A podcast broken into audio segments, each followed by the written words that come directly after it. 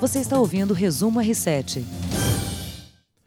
Oi, gente, tudo bem? Começando mais um Resumo R7, podcast com as principais notícias do dia. Hoje, quarta-feira, 9 de outubro, aqui no podcast é, do R7.com com comentários de Heródoto Barbeiro. Mestre, tudo bem? Olá, olá. Tudo bem? Vamos aí, um abraço para o povo do R7. Muito bom. E também convidado especial, Aline Sordiri, que é nossa colunista de tecnologia. Tudo bem, Aline? Tudo bom. E aí, meninos? Boa tarde. tarde. Boa tarde, os ouvintes. Muito legal. Sempre bom destacar né, que o podcast ele está acessível nas redes sociais do R7, também nas plataformas Spotify e Deezer e tem as lives né, no Facebook, também no YouTube do R7 para você acompanhar aqui o nosso bate-papo. É, alguns assuntos aqui movimentando o dia, gente, e eu queria começar com uma notícia econômica, né, que mexe com a economia, política e econômica. O Congresso aprovou hoje o texto base da LDO, a Lei de Diretrizes Orçamentárias, com o salário mínimo de R$ 1.039. Deputados e senadores ainda vão analisar sugestões de alterações nessa proposta.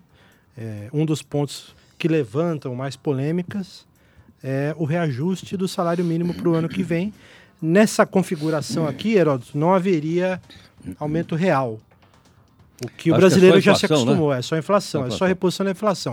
O brasileiro já se acostumou com o aumento real, é algo que vem incorporado no, no salário mínimo desde 2011. Agora, só um detalhe, eu queria lembrar o seguinte, ninguém é obrigado a pagar um salário mínimo. É, Ela, sem você dúvida. paga é. mais do que um salário É uma mínimo. referência, É uma né? referência. É uma referência. Ele é uma referência para as pessoas de maneira geral, porque ninguém pode ganhar menos do que isso, e é uma referência para o pessoal que ganha o piso mínimo da, da, da Previdência. É, impacta na Previdência. E impacta na Previdência. Tem mais ou menos 21 milhões de pessoas na Previdência que recebem um único salário mínimo. Então isso impacta sim o orçamento da, da, da Previdência. Mas tem que aumentar alguma coisa, né? Porque no mínimo você tem que receber inflação, né?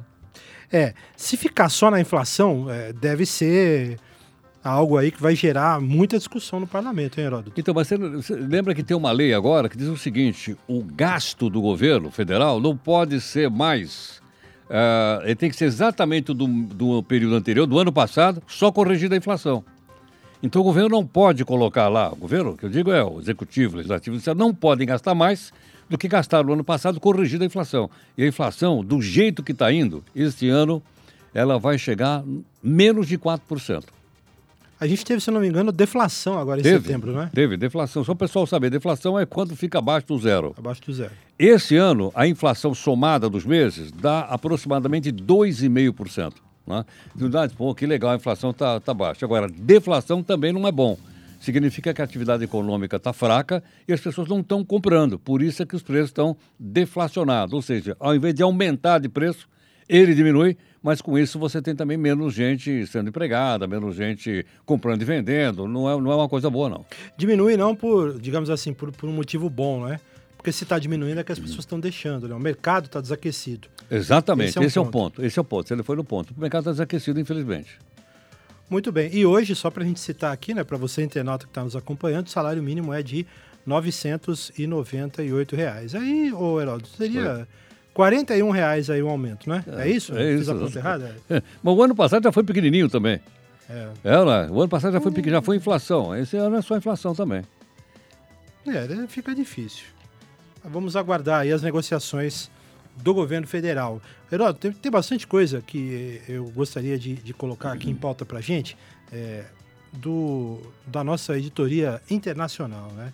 Hoje houve um tiroteio perto de uma sinagoga lá na Alemanha, uma cidade que fica a cerca de 150 quilômetros de Berlim, chamada Halle.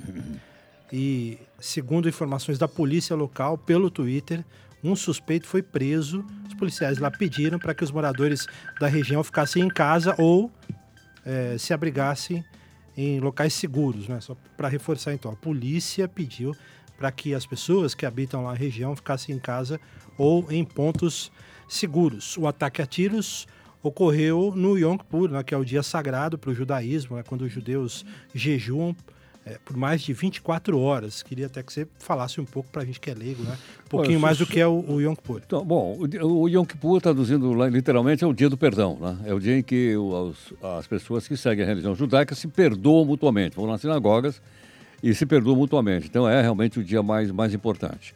E é também o dia que você cumprimenta as pessoas chamando, dizendo Shana Tová, que significa bom ano. Né? Eu moro no bairro judaico, você sabe, né? você não conhece aqui. E eu encontro as pessoas na rua e o pessoal fala Shana Tová para mim e eu respondo Shana Tová também, porque acho que é uma forma de você né, é, conhecer um pouco melhor a religião das pessoas. Sim. Mas tem um detalhe importante aí que a gente tem que lembrar: é o seguinte, grupo neonazista é muito forte na Alemanha. E mais, quando você fala em nazismo na Alemanha, as pessoas ficam ouriçadas. Não vamos esquecer que o nazismo nasceu na Alemanha, fez a, a, pior ditadura que já apareceu na história da humanidade, foi pior do que a do Stalin na antiga União Soviética, é? e responsável pela morte principalmente de judeus. Morreram 6 milhões de judeus. Então isso é uma coisa realmente muito preocupante na Alemanha. Sendo que não é o maior ataque contra judeus na Alemanha. Você se lembra de uma Olimpíada que teve em Munique ou não? 76. Sim. Lembra disso? Sim. Aline, lembra, né? Morreram, eles sequestraram vários atletas Tem da. Tem vários documentários incríveis Incríveis sobre, sobre isso. É. E quiseram negociar, inclusive, levaram para o aeroporto, teve uma coisa terrível. A delegação israelense foi atacada. Foi atacada, exatamente. Então, mas vamos esperamos, esperemos que seja um fato isolado, né?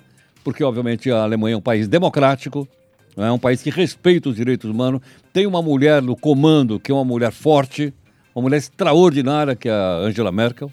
Vamos esperar que isso seja um, uma coisa de um doido, né, qualquer, Sim, e não uma, uma ação. Uma, uma coisa fora da curva, né? Não... É, exatamente. O, ato, o chamado exatamente. ato isolado. Ato né? isolado. É ato isolado. Não é lembrava disso. É ato isolado. Aliás, a gente tem imagens de, de TV, a gente pode ver aqui, inclusive na TV Record, o, o, o atirador atrás de um carro, né, disparando com um fuzil. Coisa Lamentável. terrível. A gente Você lembra que teve um ataque contra uma sinagoga nos Estados Unidos alguns meses atrás? Sim. Mataram sete pessoas lá? Nos Estados Unidos. Me fugiu o estado agora. É, também me fugiu o nome agora, mas, mas, mas houve um ataque contra uma sinagoga.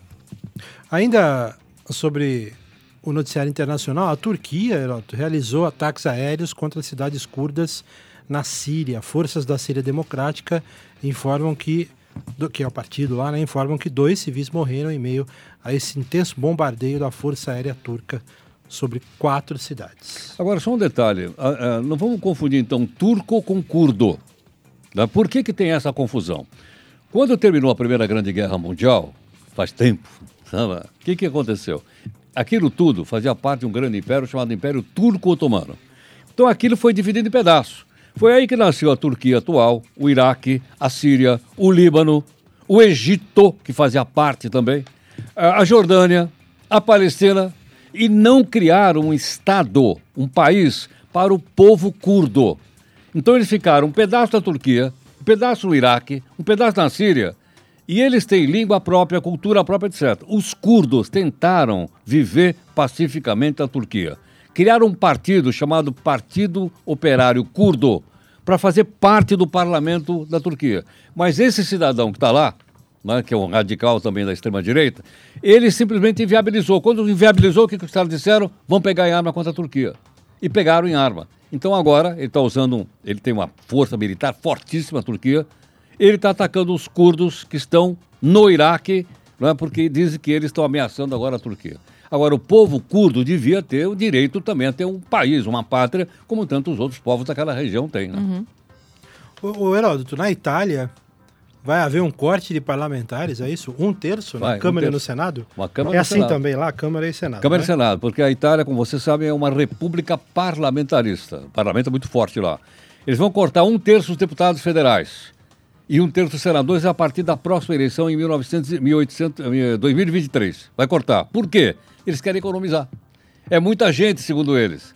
E aqui no Brasil tem também um projeto de lei que está rolando lá para diminuir o número de deputados federais. Nós temos 513 deputados federais e temos 81 senadores. Né? Aí o contribuinte brasileiro tem que perguntar se é importante, é importante. Sem, sem o Congresso não tem democracia, claro. Mas a pergunta é, quanto custa isso para nós, como contribuinte? Se vocês quiserem saber, é o segundo parlamento mais caro do mundo. Só perde para o dos Estados Unidos. O nosso é o segundo mais caro. Agora, será que esse é o preço da democracia? Não dá para fazer mais baratinho? É, tem a, bom, tem a questão da representatividade, né? Sem dúvida nenhuma, dos estados, enfim. Agora, o que eu penso, eu tô aqui, né, dentro da minha ignorância, não podia baixar o salário um pouquinho? Podia agora. Mantém o número, Não, tudo bem, menos, mas podia, mas deixa eu dar um, um exemplo para você. Tem um, todo estado tem três senadores. É. Tem um senador de Brasília, que me fugiu o nome dele agora, ele tem 85 pessoas contratadas no gabinete dele. Esse é um outro problema, né? É só você entrar no Google aí, você vai ver. 85, pô. Agora, pela madrugada, meu. É, não é? Somos Um nós número- que pagamos, nós que somos, com nossos impostos. E o sujeito faz isso e mais, né? E as viagens internacionais que esses caras estão fazendo aí também pagam por nós. A gente tem colocado o nome deles lá. Outro dia teve uma missão oficial para o Catar. Foi lá uma turma. Pô, deve ter sido ido pela Qatar Airways, que tem aquela primeira classe que só a Aline conhece. e Aline, aquele bruto hotel que tem lá no Catar, isso é por outra Eu conta, meu. jamais iria pro Catar. Ô, 2022 tem Copa lá, eu gostaria, hein? É, mas... Pô, legal. É, é, é. E pra Doha, né, que é a capital é, do Catar. Pô, a sensacional. cidade, cidade de mentira, né? É. Ela é toda construída em cima de, de areia, né? É, Então, verdade. É. Sensacional. Ô, Heraldo, só pra gente fechar aqui, porque tem muitos assuntos aqui pra gente comentar ainda. Tem futebol, né? Falei de futebol aqui. Tem jogo de seleção brasileira amanhã. É, Ainda com relação àquele vazamento de petróleo aqui no nosso litoral nordestino, é, quem é que poderia ser responsabilizado por esse vazamento? Lembrando que o relatório da Petrobras já mostra resíduos em 138 áreas do litoral nordestino. E aí uma mistura, uma mistura, perdão, de óleos que teriam saído da Venezuela. O direito internacional e a legislação brasileira definem que há uma série de possíveis responsáveis a serem processados após a origem do óleo ser identificada. Está, pelo que eu entendi aí, é, havendo um consenso que esse óleo todo partiu da Venezuela, mas não está fechado. É, não- Isso não está fechado? É melhor talvez esperar um pouquinho, né, para a gente ter certeza de onde veio esse óleo, até para não piorar as nossas relações com a Venezuela, que já não, Não é? são muito boas. Não está Já. Não, coisa. é, E, da gente bater na Venezuela se realmente isso for verdade.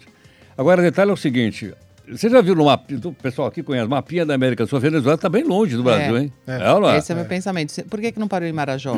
É aí Por que que, tá. que não está É isso aí. em Roraima? É isso aí, Eu tô pensando nisso. Onde, da onde esse óleo veio? exatamente. Se Eu acho fosse o- melhor.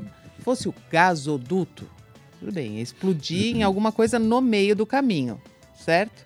Agora, o óleo fez a, o óleo fez a curva. de É, muito longe. confuso, Eu né? acho muito longe. Eu achei longe Muito também. longe. Então, É mais fácil ele ter vindo de Europa e África ou de baixo, realmente, ou de Algum algum navio que navio, afundou, pode ser. e tal. Essa, essa hipótese também eu acho plaus- plausível, mas também acho muito estranho. Até hoje, ninguém não sei de onde veio. Onde Porque veio. o vazamento ou o acidente não foi em águas brasileiras, né? não se sabe. Na verdade, Não veio se, é, não pela se corrente. sabe, não se sabe ainda. Agora, só uma coisa, o meio ambiente está afetado, os animais estão morrendo e tem uma coisa que mexe com a nossa história, pô. O, o- o óleo chegou na foz do Rio São Francisco. O Rio São Francisco é aquele que foi batizado pelos portugueses no século XVI com o nome de Rio dos Currais. Ele faz parte da história do nosso país. A gente não pode deixar esse rio nem morrer, porque ele está morrendo, infelizmente, e nem ser sujo de óleo. Vamos aguardar para a gente ver de onde veio esse petróleo.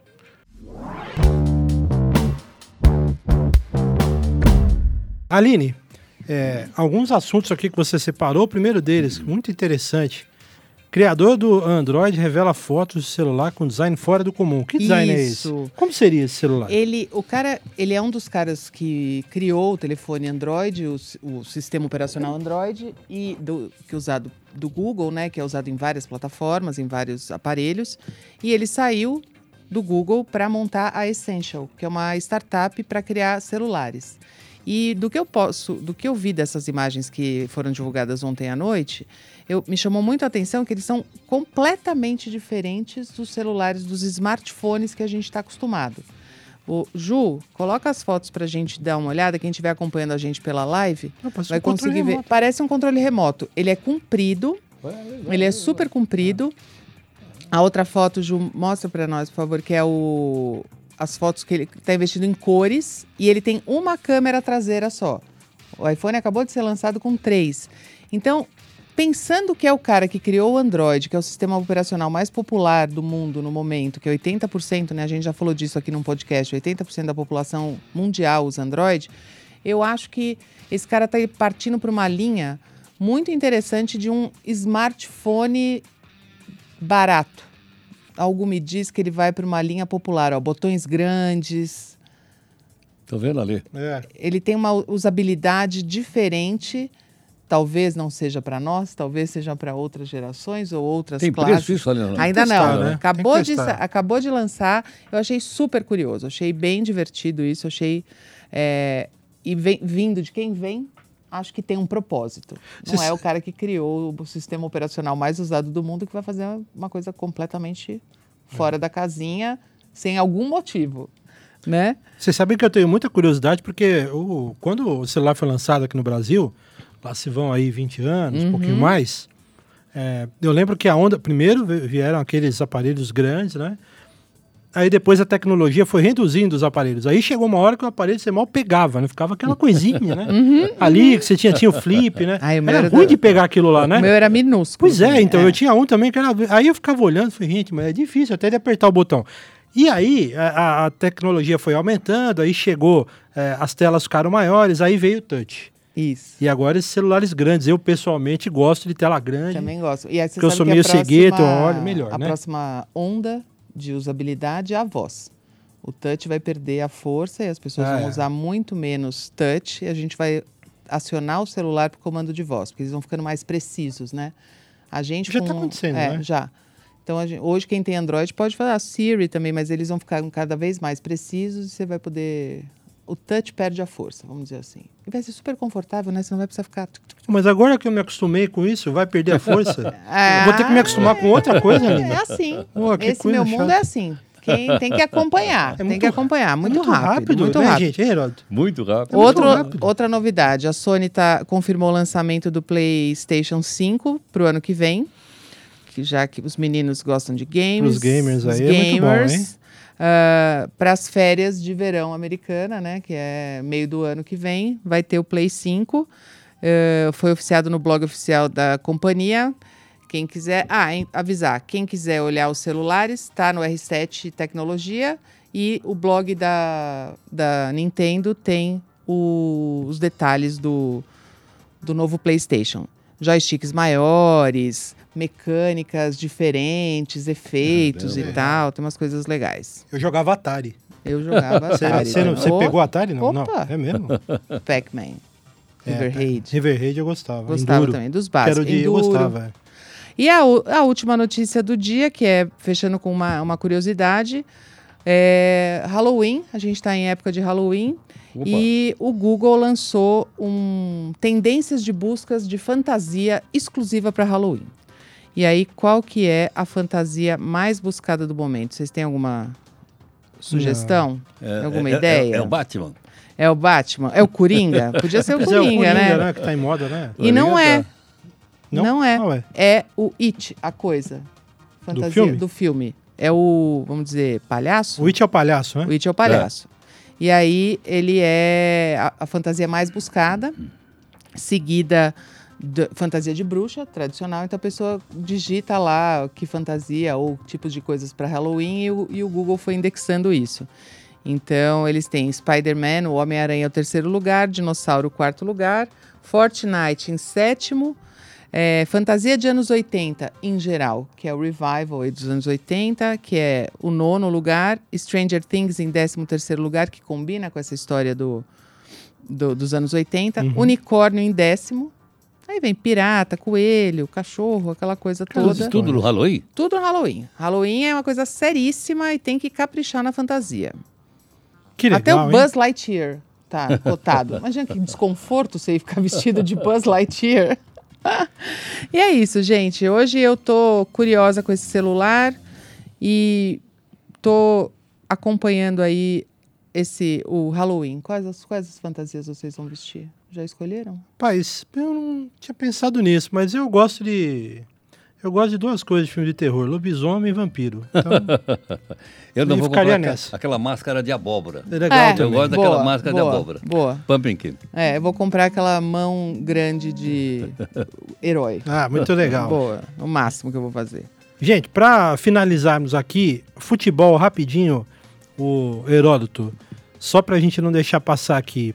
Amanhã Quinta-feira tem seleção brasileira, Com 9 da Neymar manhã. ou sem Neymar? Com o Neymar. Ah, lá em Singapura. E o Neymar, inclusive, hoje deu entrevista coletiva, né? Falando sobre o tratamento especial que ele re- receberia, em tese, do técnico Tite na seleção brasileira. E aí a frase dele é, aspas, é normal no futebol. Você vai me desculpar, mas não é normal, né? E o Tite já disse que "É, não, não é bem isso tal. O Tite é aquela coisa, né? Aquele vocabulário dele próprio, né? O momento, o jeito Tite de ser, né? Ele é a titibilidade. Dizendo que não, que não tem problema, que ele não, ele não, não, não faz isso. Com... É, conta outra, mas tudo bem. planeta será Desculpa, que é ele eu, eu não aguento isso. Me enche, me enche a paciência. Que, que planeta vive o Tite? É brincadeira, né? Olha lá. Mas tudo bem, né? É o Neymar, né? cento e Mas é tantos um milhões de daqueles jogos nos- caça-níqueis, não é? É, Que foi vendido pelo, pelo Ricardo Teixeira, É, lembra? contra o Senegal. É. Não é isso? Ele vendeu jogos da seleção brasileira por 10 anos. Por falar nisso, onde anda o Ricardo Teixeira? Não, boa pergunta ou não? Onde anda? Desaparecido. Ela? Desaparecidos do Cidade Alerta. Mas ele, é, mas ele está respondendo na justiça. Está Tá, respondendo tá. lá. Ele e o Marco Paulo Del Nero Agora- tá sumido também. Tá, e agora, o outro nós sabemos onde está, né? O Marim.